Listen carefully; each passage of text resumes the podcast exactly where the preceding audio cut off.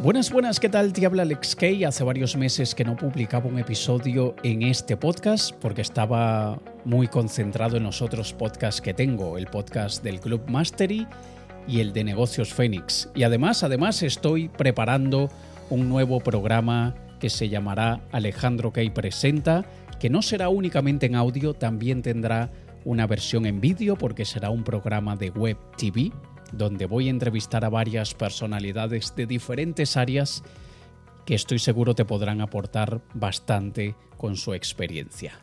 Y en este caso, en este episodio, he querido hablar de un tema que tengo muy presente en mente en los últimos meses, que es un poquito la fachada, la farsa de muchos, no de todos, desde luego, pero de muchos sobre la espiritualidad, lo que llaman la espiritualidad moderna.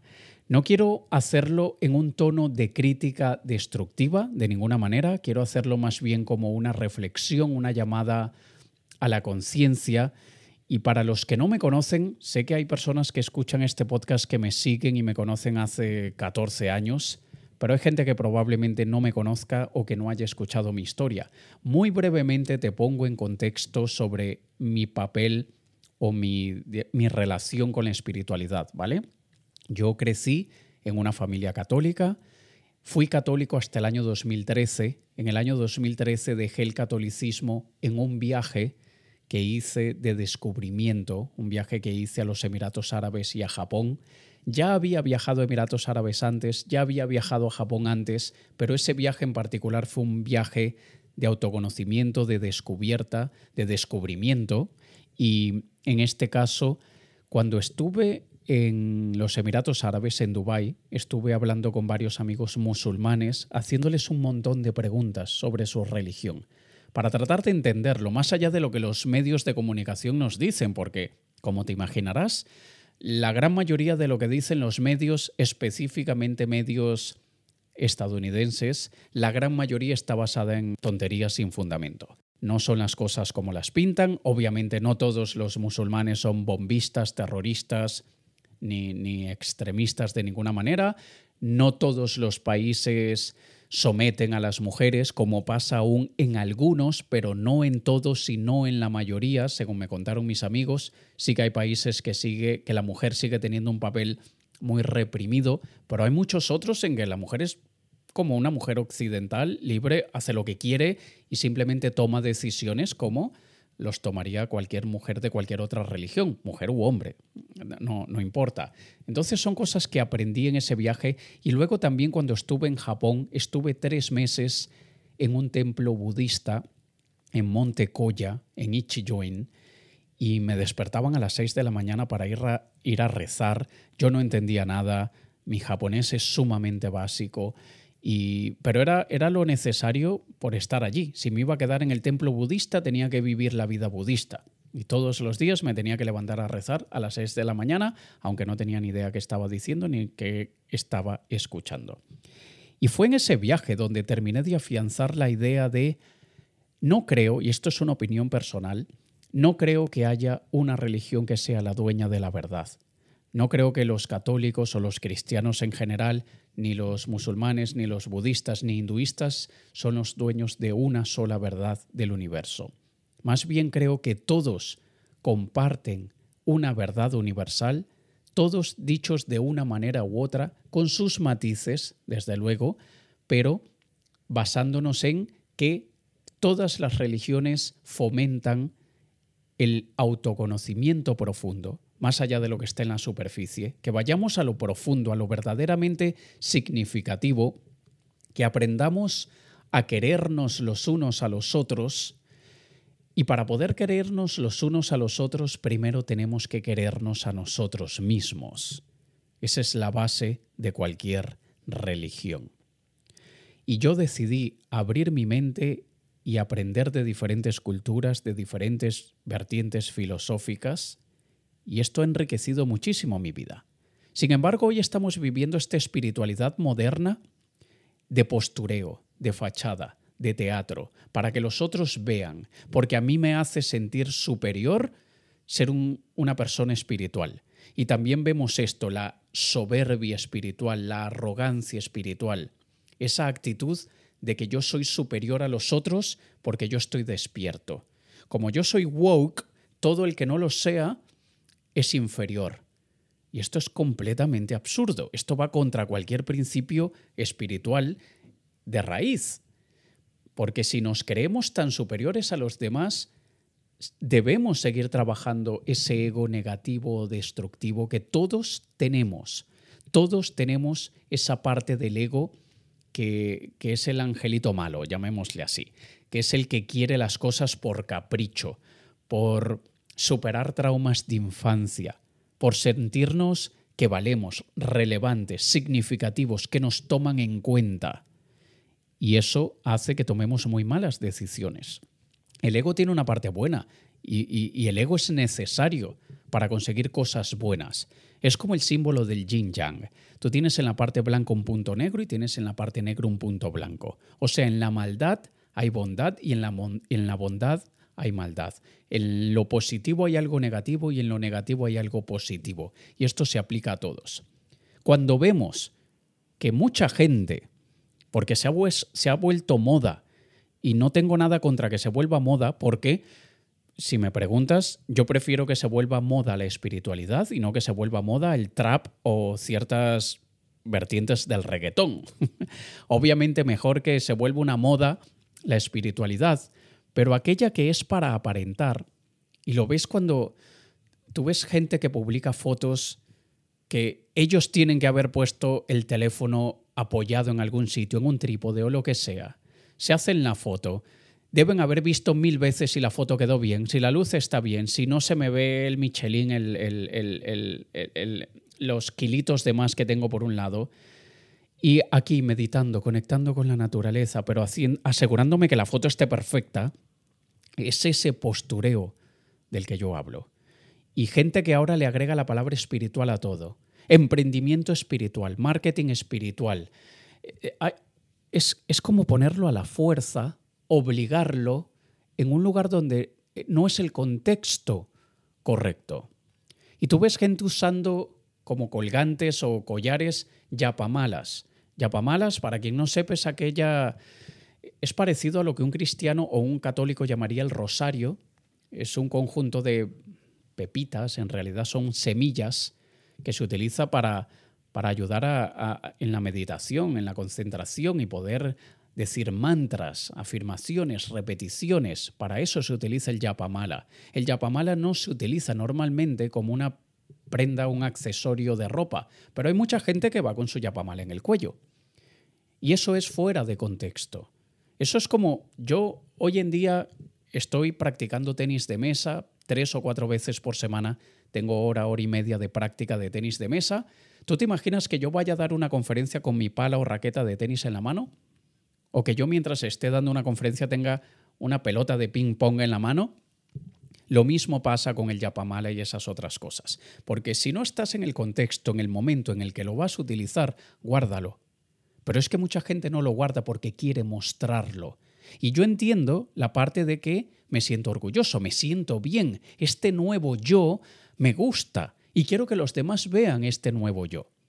Pero con contexto, dentro del contexto. Una cosa que me pasó recientemente, fui, fui a una conferencia de blockchain, de cripto, y uno de los oradores estaba vestido como un chamán hablaba como un chamán, se comportaba como un chamán, se sentó en el suelo con las piernas entrelazadas, cruzadas. En algunos sitios se le dice sentarse a lo indio, sentarse a lo chino, pero sabes lo que digo, ¿no? Sentado en el suelo con las piernas entrelazadas y hablando como que si fuese un gurú espiritual. Yo entiendo que esa persona tiene una conexión muy profunda con lo que es él en su parte espíritu.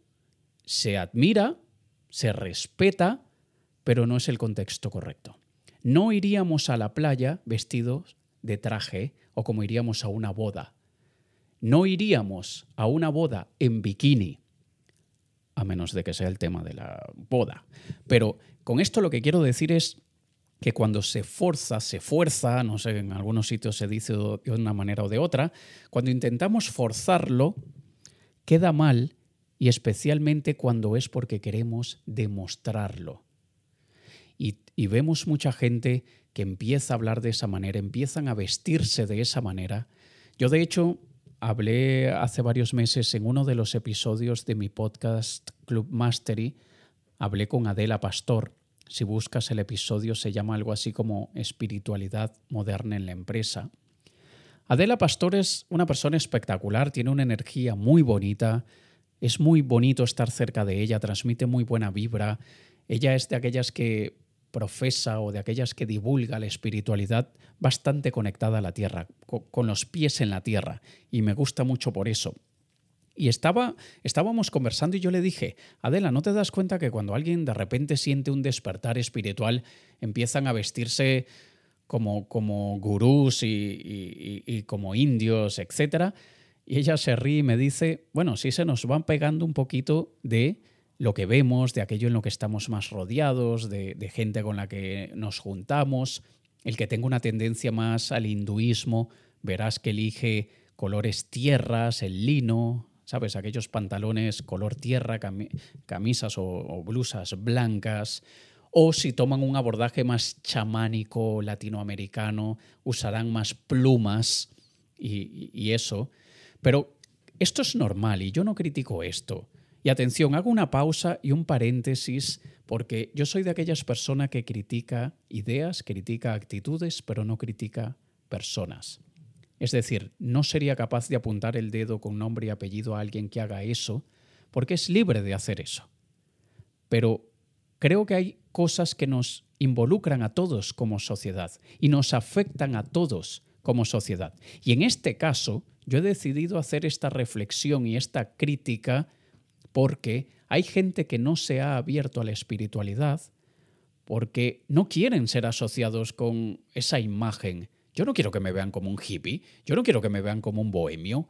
Yo tengo muchas otras facetas que no es esa. Y no quiero que los demás me juzguen por una de las facetas. Y hay mucha gente que rechaza la espiritualidad porque lo ven como una tontería, cuando es todo lo opuesto. Entonces, por eso hago esta crítica, aún sabiendo que hay gente que me va a criticar porque me dirían, si estás hablando de espiritualidad, no debería haber la crítica. En realidad, para mí, la crítica es parte esencial del progreso y de la evolución. Si no criticamos lo que hacemos, lo que decimos, cómo nos comportamos, cómo nos vemos, ¿cómo vamos a mejorar? Es gracias a la crítica que podemos poner en contexto un antes y un después para que haya mejora. ¿Vale? Habiendo dicho esto, es normal que de repente la gente empiece a vestirse como un chamán, como un hindú, como un budista, porque lo mismo pasa en otras, en otras congregaciones, en otros eh, círculos sociales. Por ejemplo, un rockero se viste, no todos, obviamente, pero predomina que se vistan con cuero, que, que se dejen el cabello largo, algunos se pintan las uñas de negro, otros se delinean el ojo de negro y utilizan calaveras, eh, cadenas, no todos, repito, pero es una tendencia. Cuando yo era mago, 80% de los magos se visten de negro. Yo me vestía de negro casi todo el tiempo. Esto es algo que viene de la tradición de los magos de 1500, 1600, no sé de dónde. Entonces es normal que se nos pegue algo pero no podemos, en mi opinión, desconectarnos de la realidad en la que vivimos y poner las cosas en el contexto correcto. A nivel espiritual hay tantas cosas tan bonitas, tanto que de lo cual nutrirnos, tanto que podemos absorber sin pertenecer a ninguna religión, atención, y sin ni siquiera poner una deidad, una persona, una imagen que a quien adoramos, porque no hace falta eso. Y si me permites, si me permites, te digo una opinión muy personal. Yo soy de aquellos que cada día más cree en que el concepto de Dios es una manera de simplemente ilustrar el poder natural que todos llevamos dentro. En otras palabras, soy de aquellos que cada día más cree que nosotros somos Dios, que nosotros tenemos el poder de lo que culturalmente e históricamente se ha llamado Dios, eso lo tenemos nosotros en nuestro poder y potencial. Debemos tener en consideración que somos hechos de la misma materia, de los mismos minerales, materiales y compuestos que está hecho el universo. Nosotros somos polvo de estrellas. Una estrella y nosotros tenemos una composición química, atómica, muy similar. Y es porque venimos de lo mismo. Y viniendo de lo mismo, tenemos un poder impresionante. Con mis estudios recientes, ese poder en realidad está muy asociado a la conciencia. Esa espiritualidad que muchos ponen fuera, para mí está dentro.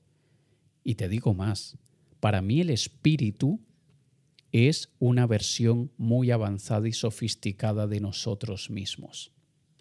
Cuando hablamos de espíritu, para mí, soy yo y tú eres tú y él o ella es él o ella en una versión muy sofisticada y avanzada, muy sabia, que lo ve todo, que lo conoce todo, que está conectado a una fuente que nosotros en nuestra parte física y material no estamos conectados, pero nuestro espíritu sí, y nuestro espíritu es nuestro, de cada uno. Tú tienes el tuyo, yo tengo el mío. Y cuando muchas veces, cada día creo más esto que te voy a decir, cuando muchas veces vamos fuera pidiendo afuera, pidiendo un Dios, eh, buscando una orientación fuera, en realidad se lo estaríamos pidiendo a nosotros mismos en esa versión superior, a nuestro espíritu. O sea, yo diría tú, Alejandro, la versión sofisticada, la que ves mucho más que lo que mis ojos me permiten ver, quien siente esa conexión directa con la fuente que yo en mi cuerpo físico no soy capaz de experimentar. Tú que estás mucho más avanzado que yo a nivel cósmico, dame una señal si estoy en el camino correcto o no. Tú que estás en una versión superior a mí, ayúdame a utilizar mis capacidades divinas, ayúdame a utilizar todo aquello que yo tengo en mi naturaleza divina, que permite curarse incluso de cualquier dolencia, de cualquier enfermedad, de cualquier cosa que me esté afectando Ayúdame a conectarme con ese poder natural que tengo para llegar a ese resultado. Cada día que pasa yo estoy más convencido de que nosotros somos ese Dios, ese espíritu, porque nosotros simplemente estaríamos invocando y utilizando ese poder que nos ha sido dado de forma natural. Cuando nosotros vemos esto a partir de esa perspectiva y nosotros entendemos que hay mucho que está en el superconsciente y de alguna manera impreso en el subconsciente, que el consciente no es capaz de entender, no es capaz de conectarlo, y mucha gente que vive únicamente en la parte consciente, como estaba yo, y, durante mucho tiempo, o sea, yo estoy muy orgulloso de mi parte analítica, lógica, de, de mis habilidades cognitivas, y obviamente intento de que eso predomine en todo lo que hago. Pero me he dado cuenta que en muchas ocasiones, cuando la parte lógica, la parte inteligente, la parte consciente está trabajando, la subconsciente, la intuición está apagada. Y de alguna manera es como que si no pueden trabajar en simultáneo. Hay que desconectar una para activar la otra. Y cuando nosotros queremos activar esa intuición, y para quien no entiende el concepto de intuición, es básicamente creo que quizá la mejor manera de ilustrarlo sería cuando tú haces una llamada telefónica y tú hablas. Eso es lo que quizá le pedirías a ese Dios, a ese espíritu, a lo que sea. Pero cuando tú recibes respuesta de la otra parte, cuando la otra parte te habla, es la intuición. Es cuando tú recibes el mensaje. Hay cosas y probablemente te ha pasado, que tú recibes una información de algo y dices, ¿de dónde rayos saqué eso? Si no lo busqué, si nadie me lo dijo. O, será que alguien me lo dijo hace 20 años y solo ahora me he acordado? Sí, es posible. Pero en muchos otros casos es la intuición la que nos ha dado esa información. Porque nos hemos conectado a esa sabiduría absoluta y nosotros hemos sacado la información de allí. Algunos le llaman los registros acásicos. Sea eso o sea la biblioteca universal o sea lo que sea pero es exactamente del mismo lugar de donde los animales sacan el conocimiento de cómo deben comportarse, a qué le deben tener miedo. lo que llaman el instinto animal, viene de algún lado esa información. Y leí algo impresionante que pasó hace muchos años, no recuerdo cuánto, pero hace quizá más de un siglo o algo así, que descubrieron que unos pájaros de una zona del Reino Unido descubrieron que en, como se hacía antes, que se ponía, se entregaba la leche de la vaca directamente salida de la vaca en, unos, en unas botellas y se tapaba con un, no sé qué material era, no sé si era una servilleta, no sé, un papel. Los pájaros descubrieron que si rasgaban ese papel, lo que sería la tapa, podían tomarse la crema de la leche. Y resulta que eso fue en un sitio de Inglaterra y luego, no recuerdo si fue que vino la especie, la especie desapareció, migró, etc. El hecho es que miles y miles y miles de kilómetros eh, lejos de ese lugar, pájaros que no suelen volar más de 100 kilómetros como máximo, descubrieron que años después los pájaros, donde estuviesen, iban buscando las botellas de leche para tomarse la crema. Y esto es un ejemplo de cómo la información de generaciones anteriores, de lugares muy recónditos, esa información queda almacenada en algún sitio y generaciones posteriores tienen acceso a esa información. Por eso es que hay mucho de lo que nosotros tenemos hoy que viene de nuestros ancestros. Y no, en muchos casos no, no es como algunos dicen, que el abuelo se lo contó al hijo, el hijo al nieto, el nieto al... No, porque estamos desconectados de ciertas generaciones atrás y aún así traemos la misma información instintiva. No me refiero a la información que está en libros y que fue pasado así de boca en boca, sino aquello que simplemente sentimos y no sabemos por qué. Yo tuve hace unos meses un sueño muy extraño, con información muy valiosa, y cualquiera me podría debatir y decir, eso fue que lo leíste en un libro y se te olvidó y te llegó esa información en el sueño. Sí, puede ser, pero también puede ser que esa información fue descargada de algún sitio. Y yo me desperté y lo apunté, y tengo esa información. Y le comentaba a mi chica, le digo, ¿de dónde salió esto? Yo, yo no creé esto. Yo no soy el creador de esto. Esto fue creado a través de mí. Yo fui simplemente el canal que transmite esa información o el receptáculo que la recibió en ese momento. Y esto se ha vuelto más frecuente, este tipo de, de, manifestaciones se han vuelto más presentes cuando he decidido activar más esa parte espiritual de intuición, de manifestación, que casi no le muestro a nadie. Y he querido hoy contártelo porque estoy hablando del tema de espiritualidad de fachada, el teatro, de, la boca para afuera. Pero también quería mostrar el otro lado, que hay tantas cosas tan espectaculares, tan... se me ponen los pelos de punta de las sincronicidades que he vivido, de cosas, de aquellas, el ejemplo más típico que seguramente habrás escuchado es, ¿sabes como cuando piensas en alguien y de repente esa persona te llama? Eso cada vez es más frecuente, no con que alguien me llame, es de mil formas y lo bueno y lo no tan bueno. Atención, porque yo qué sé, cuando mm, ahora mismo no, recuerdo un caso, pero de, cosas que ojalá que tal persona no me llame porque siempre que esa persona me llama me, invita para no sé qué y, es que no me cae bien. ¡Pum! Y esa persona aparece. ¿Cómo? Hay que será de la vida de esa amiga que tuve yo cuando tenía ocho años en mi infancia. ¡Bum! Y aparece recomendada como amigo en Facebook. Ese tipo de sincronicidades hay que facilitarlas, hay que abrir el camino para que sucedan. Y muchas veces para que sucedan tenemos que estar callados, en silencio, sin estar mostrándolo. Y yo no necesariamente porque estoy viviendo estas cosas tan impresionantes a nivel espiritual, voy contándole a todo el mundo que ahora yo soy un gurú espiritual. Y esto es una opción personal. Probablemente, y muy probablemente, el día de mañana me escuches.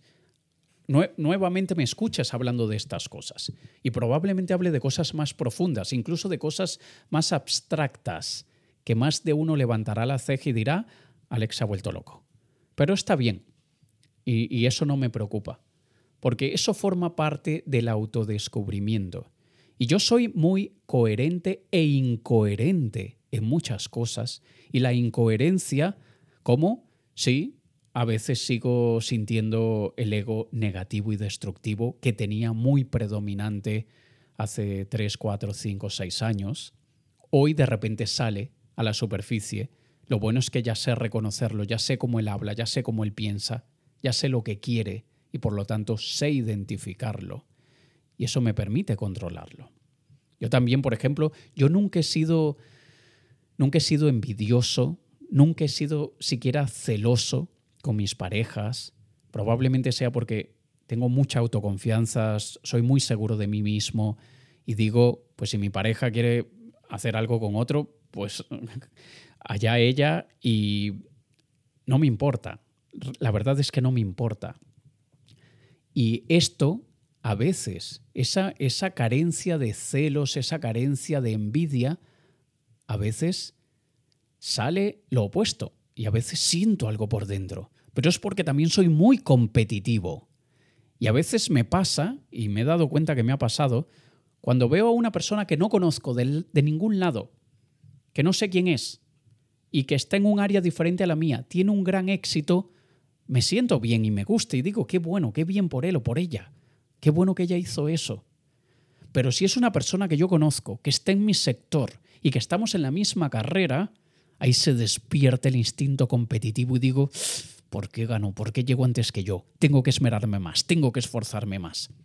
No me sale como algunos de ojalá le pase algo malo, ojalá eso le va a durar poco, ya verás que se va a caer. No, no me sale de esa manera, pero sí me sale ¿por qué me he descuidado? ¿Por qué no he trabajado más duro? Entonces eso, eso simplemente lo digo para reafirmar la idea de que nadie, ninguno de nosotros es perfecto, ninguno de nosotros está iluminado y ninguno de nosotros va a llegar en este plano a eso. Debemos aceptar nuestras imperfecciones como parte de lo que somos como seres humanos y manteniendo esa conexión más directa a diario, en silencio, interna, con ese espíritu, lo que antes se llamado espíritu, esa versión superior y más avanzada de nosotros mismos, sin tener que estar mostrándolo, verás que milagros empiezan a suceder. Así que, ya para finalizar, esto era un parte de desahogo, parte reflexión, parte llamado a la conciencia y parte crítica, desde luego. Porque claro que podemos ser más espirituales sin el postureo. Y claro que podemos divulgar nuestras experiencias, tenemos derecho a documentar lo que hemos vivido y contarlo. Es bonito escucharlo, inspira, aprendemos entre todos, pero que sea real, que sea desde el corazón, no para que se vea bonito en las redes y para que vean qué guay, qué cool soy. Nos escuchamos en un próximo episodio. Te ha hablado Alex Kay. Un saludo.